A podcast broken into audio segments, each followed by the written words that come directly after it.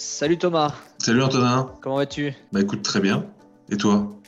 Je vais très bien. Je suis très heureux d'avoir la chance de pouvoir échanger un petit peu avec toi. Ça va te faire un petit peu de, de pub gratuite aussi pour ta boîte. C'est toujours bon à prendre. On en parlera plus tard. C'est gentil. Donc, deuxième euh, numéro de À la recherche de l'ailleurs. Et cette fois-ci, nous allons euh, investiguer la sphère entrepreneuriale, mais aussi la sphère politique avec euh, Thomas Lam, qui va tout de suite se présenter à vous. Merci Antonin, bonjour à tous. Je suis Thomas Lam, donc j'ai 39 ans, je suis diplômé euh, d'une école de commerce, Neoma Business School. Euh, je suis en couple, j'ai une fille de, de 15 mois.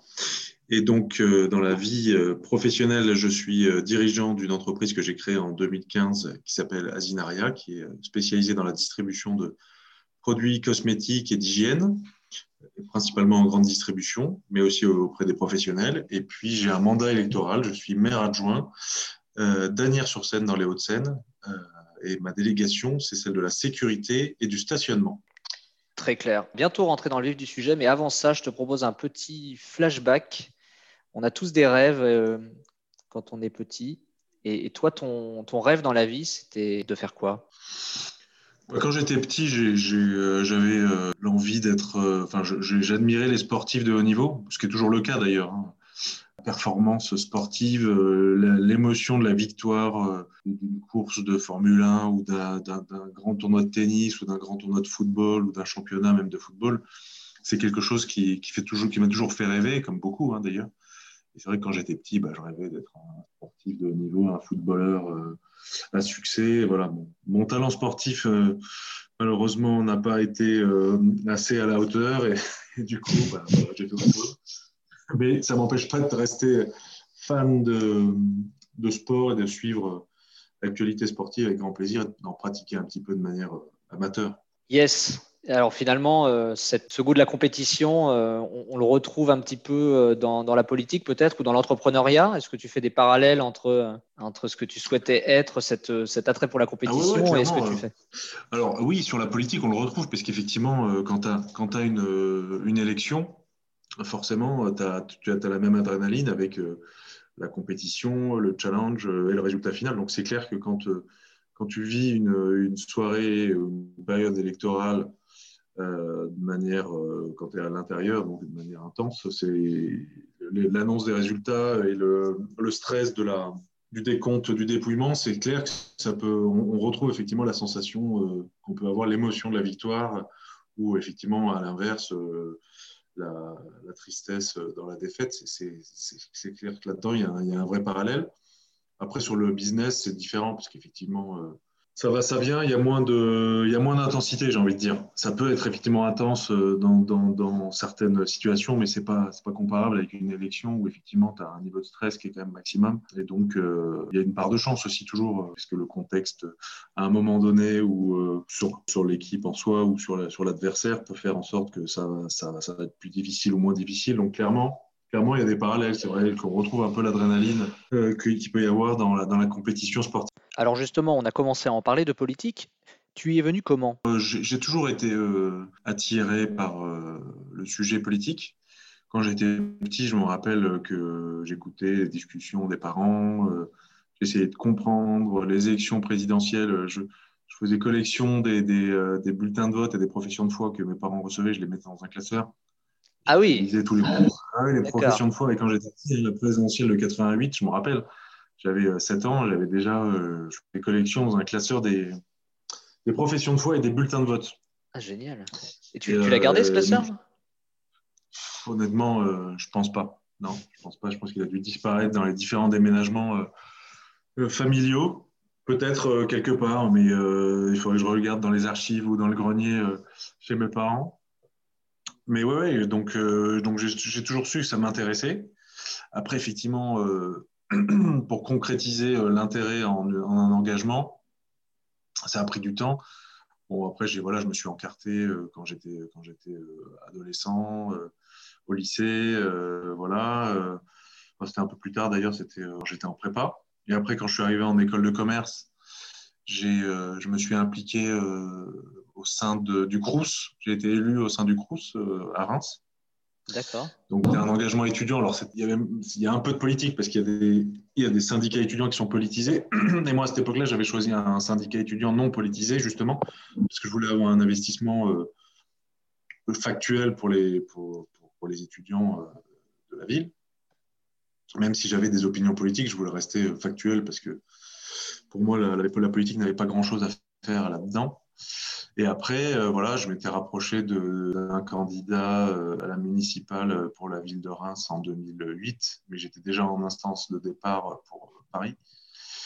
Et donc voilà, c'est quand je me suis installé euh, de manière durable, après dans, un, bah, dans une ville, que là, je me suis intéressé effectivement à la vie politique locale parce que c'est un engagement qui me semble extrêmement concret et, et je trouve que voilà, la beauté de l'action politique, c'est de pouvoir vraiment faire changer les choses.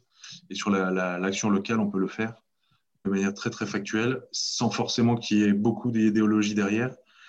Et c'est là où c'est vraiment plus intéressant. Euh, c'est ce que j'aime, entre guillemets. Oui, et puis tu as le, le plaisir peut-être d'être euh, encore audible de tes électeurs, ce qui est, euh, me semble-t-il, une, des difficultés à laquelle sont confrontés euh, les politiciens qui occupent d'autres fonctions. Euh, on, va, parce qu'ils sont moins dans le concret, du coup, on va moins les entendre, on va moins entendre leur message. Là, toi, quand tu parles de sujet, c'est très pragmatique. Les gens voient directement de quelle manière ça va influencer sur leur vie. ça, c'est, je pense que c'est agréable aussi de, pouvoir avoir un échange, même si les gens ne sont pas d'accord avec toi. Je l'ai vu sur des marchés à Agnières parfois.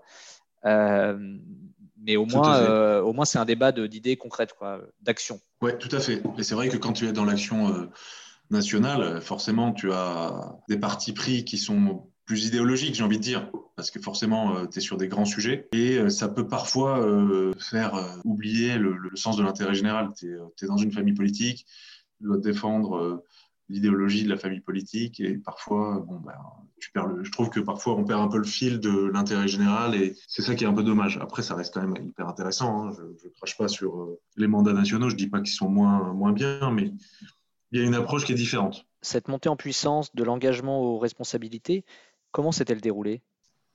Alors bon, c'est vrai qu'il y a des parcours différents. Tu as des gens qui, euh, qui sont imposés, entre guillemets, euh, sur des listes par, euh, par des, euh, des, chapeaux à plumes, si, j'ose dire. Mais c'est vrai que quand, tu es sur du local, c'est principalement des gens du cru. Euh, comment ça se fait? Bah, Effectivement, ça se fait étape par étape. Moi, j'ai commencé, effectivement, je suis arrivé à Agnières en 2008. La ville venait de basculer dans un, dans, un camp qui n'était pas forcément le mien. Donc, du coup, je me suis dit, me demander comment je pouvais, comment je pouvais apporter ma pierre à l'édifice, en tout cas participer à la, vie politique locale. J'ai rencontré différentes personnalités euh, qui sont plutôt de, mon bord, entre guillemets. Et puis voilà, les choses se mettent en place. On participe d'abord à des premières réunions euh, militantes, à des choses un peu conviviales. On va prendre des pots. Euh, enfin voilà. Il y a aussi beaucoup d'humains là-dedans. Donc c'est toujours, toujours très important de se sentir à l'aise avec les personnes. Hein. C'est clairement aussi dans la politique locale un point crucial. C'est-à-dire que on peut très bien être d'un parti ou d'un autre, mais si on ne s'entend pas avec les dirigeants locaux, ce qui peut arriver parce que c'est très humain. Donc euh, ça, paraît déjà beaucoup plus compliqué. Moi, il s'est trouvé que je m'entendais plutôt bien avec euh, quelques personnes. Et bon, du coup, ils m'ont donné quelques responsabilités. Euh, au départ, je m'occupais du mouvement des jeunes, donc d'animer le mouvement des jeunes, d'organiser des, événements, des, des, petites actions militantes. Et puis après, bah, on a continué. J'ai participé à, à, mes premières campagnes, au régional en 2010 aux législatives en 2012, euh, présidentielle aussi, bien sûr. Euh, voilà. Et puis, euh, de fil en aiguille, voilà, j'ai pris de plus en plus de poids, entre guillemets, parce que je proposais consacrer plus de temps. Et ensuite, parce que ça se passait bien. Donc, en 2014, aux élections municipales, voilà, j'organise grosso modo toutes les actions militantes. Donc, les collages, les tractages, les boîtages, les porte-à-porte. Je coordonne un peu tout ça. on est plusieurs, mais j'ai une grosse partie de la responsabilité. Et donc voilà, euh, on a, on a, on a la, chance d'être élu. Et là, euh, le candidat euh, tête de liste, qui est devenu le maire, me propose d'être maire adjoint, ce que j'accepte avec grand plaisir. Voilà. On n'est pas, on précisera pas ton, forcément ton, ton, parti politique. On peut juste dire que ce n'est pas la France insoumise. Oui, non, enfin, ça aurait, ça aurait pu, il n'y a pas de jugement de valeur. Après, c'est vrai que c'est pas la peine de préciser le, le mouvement. Enfin, on peut, on peut le dire, hein, il n'y a, pas de- y a pas de secret. Non, non, on peut- on Il y a pas de secret. Comme tu veux. Tu as. Oui, oui, ouais, les républicains, voilà. Comme, euh, Voilà, de toute façon, c'est Comme- public. hein, il suffira de chercher sur Internet. Les gens exactement. sauront. Et- absolument. Euh, petite euh, question du coup, parce que là, on a parlé de ton engagement politique. À côté de ça, tu, tu es entrepreneur. Ce sont deux activités, en tout cas, c'est l'image qu'on en a qui prennent beaucoup de temps. Comment toi, tu, concilies ces deux fonctions? Est-ce que tu as, euh, séparé ça de manière euh, très, euh, très industrielle, très scientifique? Est-ce que ça dépend? Voilà, comment, tu pilotes tout ça? Bah, j'ai beaucoup tâtonné au départ parce qu'effectivement, tu ne sais pas comment organiser ton temps. Donc aujourd'hui, voilà comment je fonctionne, gros- grosso modo. Le matin, je peux éventuellement voir des... prendre des rendez-vous le matin avant d'arriver au bureau, entre 8 et 9, quoi, à partir de 7h30. Ça peut être possible. Soit les gens, soit les gens viennent me voir euh, euh, à mon bureau professionnel puisque je suis sur, euh, sur Agnières. Soit je peux les recevoir en mairie, soit sinon je peux les recevoir dans un, dans un café. Bon, là, en ce moment, les cafés, c'est pas trop, pas trop possible. C'est Mais plus difficile en ce moment. voilà, exactement. Et sinon, euh, donc ma journée de travail, euh, 9h, 18h, grosso modo. Et souvent, à partir de 18h, je, je retourne en mairie parce qu'on a des réunions de travail. Ça peut être aussi pour recevoir euh, des, euh, des personnes. Et puis les week-ends, voilà. euh, là, le week-end dernier, j'avais un, samedi matin, euh, une- un événement le samedi matin, un événement le samedi après-midi. voilà, il y a des choses aussi qui se font les week-ends. Le reste du temps, ça peut être plus important. Voilà un peu comment je structure. Et ensuite, je me, je me donne une demi-journée minimum le vendredi matin où je suis à 100% en mairie. Et là, en fait, je fais mes réunions avec ma direction de service. Et euh, je peux recevoir effectivement des gens qui demandent des rendez-vous. Comme ça, c'est bien quadrillé. Mm. Euh, les mails et les appels mairie, je les, j'essaye de les traiter pareil, soit le matin avant de commencer euh, ma journée professionnelle, soit le soir en rentrant chez moi, ou éventuellement parfois entre midi et deux. je coupe la pause déj et je, fais, je réponds aux mails et je passe les appels qu'il faut, pas, qu'il faut passer comme ça. J'arrive à bien séparer. Et finalement, le fait d'être à mon compte, c'est plutôt une chance parce que ça me permet d'organiser mon emploi du temps comme je veux. Mm. Si j'étais salarié cadre sup, euh, là déjà, euh, le vendredi matin, c'était plus compliqué. Mm, mm. Donc voilà, finalement, c'est vraiment beaucoup de. C'est une organisation euh, assez, assez structurée. Et puis après, bien savoir s'appuyer sur ses équipes, aussi bien du côté entreprise que du côté mairie, où effectivement, voilà, j'ai un directeur de service, il y a des agents municipaux qui travaillent dans le service et il faut que je leur demande euh, voilà, des choses précises pour que, pour que les choses se fassent sans que j'ai besoin forcément de- d'y passer euh, des heures. C'est aussi beaucoup de délégation et savoir bien euh, mener sa barque. Oui, parce que c'est vrai qu'Agnières est quand même une ville de plus de 80 000 habitants, donc il commence à y avoir une équipe municipale structurée. Exactement. Ouais, 80, presque 90 000. Ouais. On, est, bi- on a bien compris que tu ne manquais pas d'occupation, mais qu'est-ce qui te fait te lever le matin quoi? Qu'est-ce que tu te dis quand tu es devant la, devant la glace euh, Pas en trasant, hein, mais euh, Ben, en fait, euh, finalement, euh, les trucs qui, me motivent le plus, c'est que à la fois d'un point de vue politique local et d'un point de vue entrepreneurial, c'est toujours être en mouvement et rencontrer des nouvelles personnes. Ça, c'est vraiment ce qui me botte le plus. Et je me dis, tiens, euh, je vais rencontrer euh, dans le business euh, un, nouveau client potentiel qui va m'amener peut-être à voyager ou aller à me déplacer. Je vais éventuellement lancer un nouveau projet avec des nouveaux partenaires. Et en politique, c'est pareil, c'est tiens, je vais rencontrer des, des habitants qui, euh, qui ont des, euh, des requêtes ou des projets. Et en fait, c'est moi le, le moteur global de tout ça, c'est vraiment le, l'enrichissement humain, les rencontres, euh, développer le, le- le réseau, échanger avec des gens. voilà, ça, c'est vraiment le truc qui te permet d'être en permanence en mouvement. et on de- peut, et on de peut faire- pas mentir sur le sur, sur l'intérêt qu'on porte aux, aux personnes euh, parce que ça se ressent. Tu vois, il faut être authentique dans son, dans son goût de l'échange. Ah oui, oui, si tu t'en fiches, effectivement, ça se voit, ça se voit rapidement. Mais quand tu es dans, voilà, quand tu, quand, quand tu sens qu'il y a une connexion et que tu as un objectif commun, peut être soit de développer ton affaire, soit de, faire avancer ta ville et de l'améliorer, forcément, on est dans des, échanges positifs. Il y a une espèce de cercle vertueux. Mm. Et c'est ça qui, effectivement, moi, me motive le, plus. C'est aujourd'hui de me dire, voilà, je vais rencontrer des gens et on va mettre en place des projets. Et c'est ça, voilà, vraiment le, moteur principal. C'est l'enrichissement mutuel, euh, les rencontres. Euh, et ça, tout, ça, ça, tout ça, ça met de la, de la motivation supplémentaire. Ça ne s'arrête jamais, en fait. Oui, complètement. Qu'est-ce qu'on souhaite pour 2021 C'est quoi tes, tes, grandes aspirations? En 2021, il y a pas mal de choses. Hein. Euh, déjà, d'un point de vue personnel, on veut, on veut déménager, euh, on va rester sur Agnières, hein, forcément. Mais on va essayer de trouver un, petit nid un peu plus grand parce que notre fille grandit. Et, euh, voilà. Puis on aimerait aussi euh, se faire un petit voyage, mais bon, ça, voilà. Ça, on, va, on va attendre un petit peu, je crois, pour les voyages.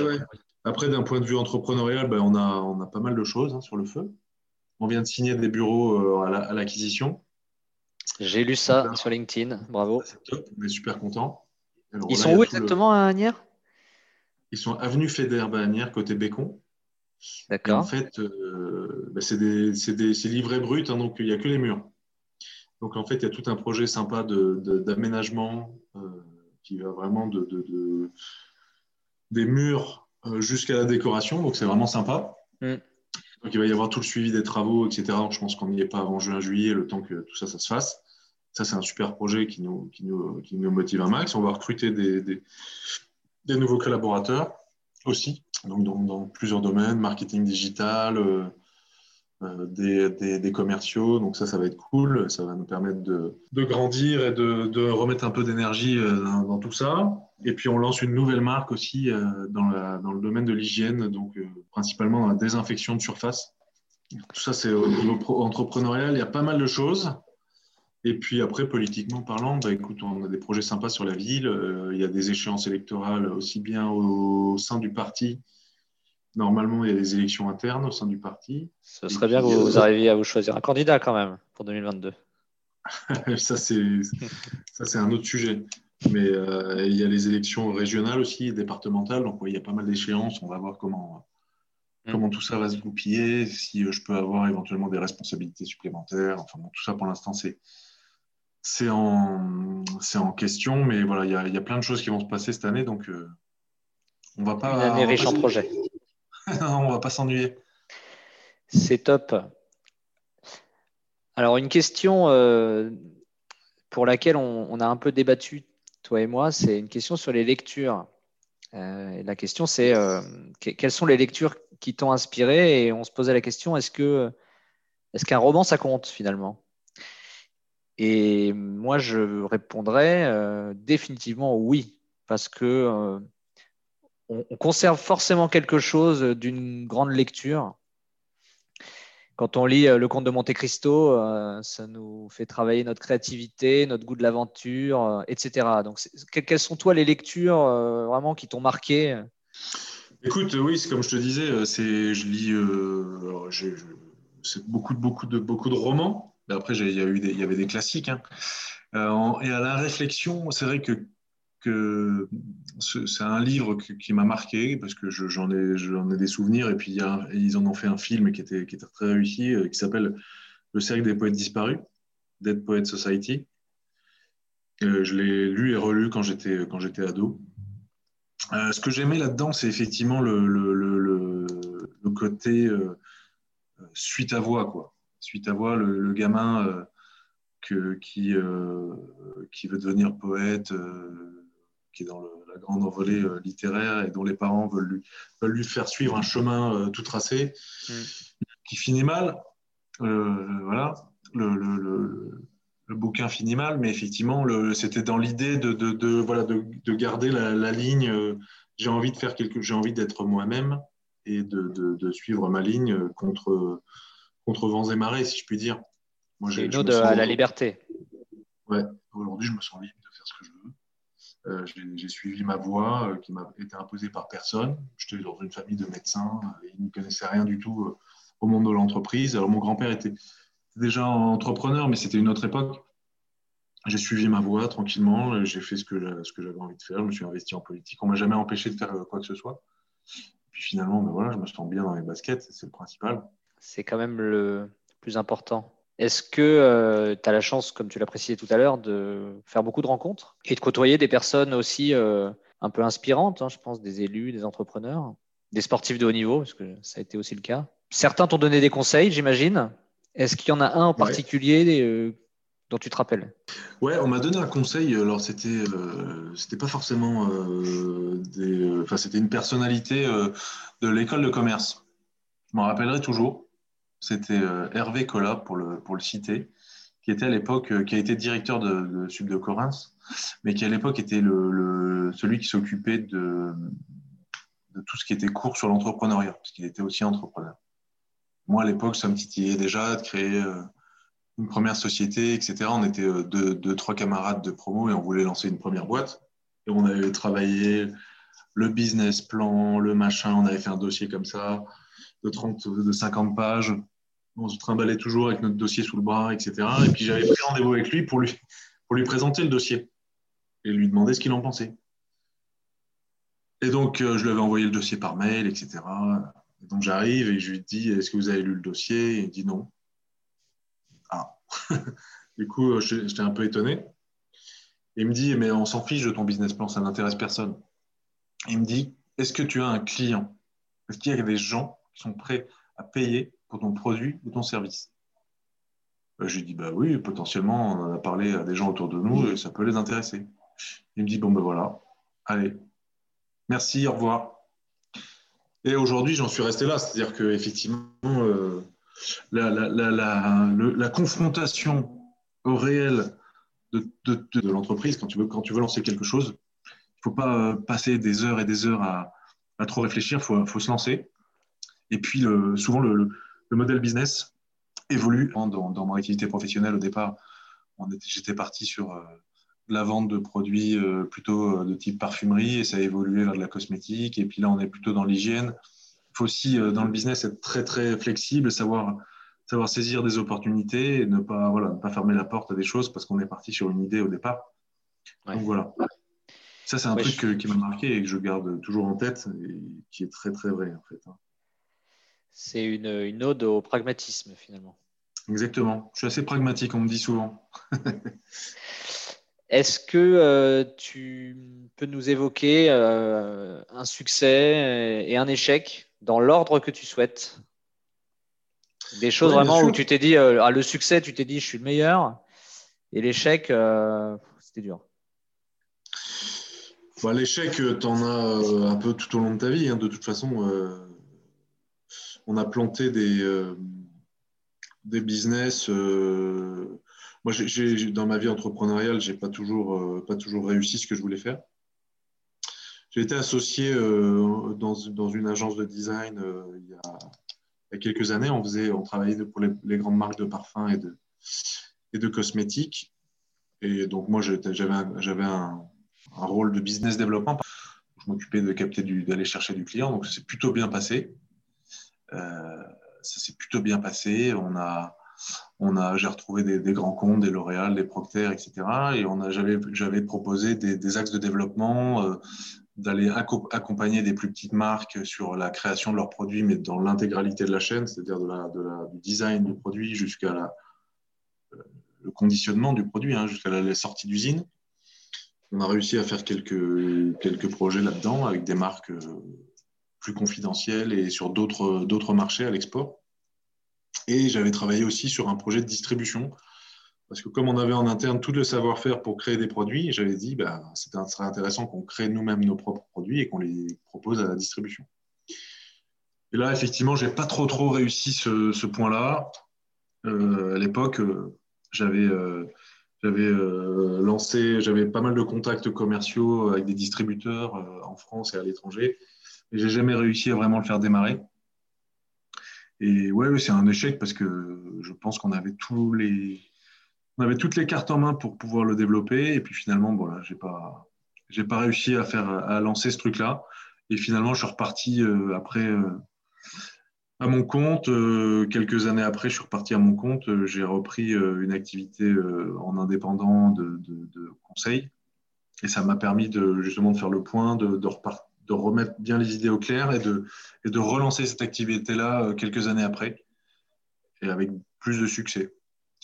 Et donc, pour arriver sur le succès, le lien, il est, rapide. Hein. C'est qu'effectivement, là, on a, on a notre société de distribution et on a, on a, on a réussi à trouver des produits euh, qui sont euh, à la fois euh, très qualitatifs parce qu'on les fait fabriquer, qui sont fabriqués en France et qui, sont à, qui sont à des tarifs extrêmement compétitifs.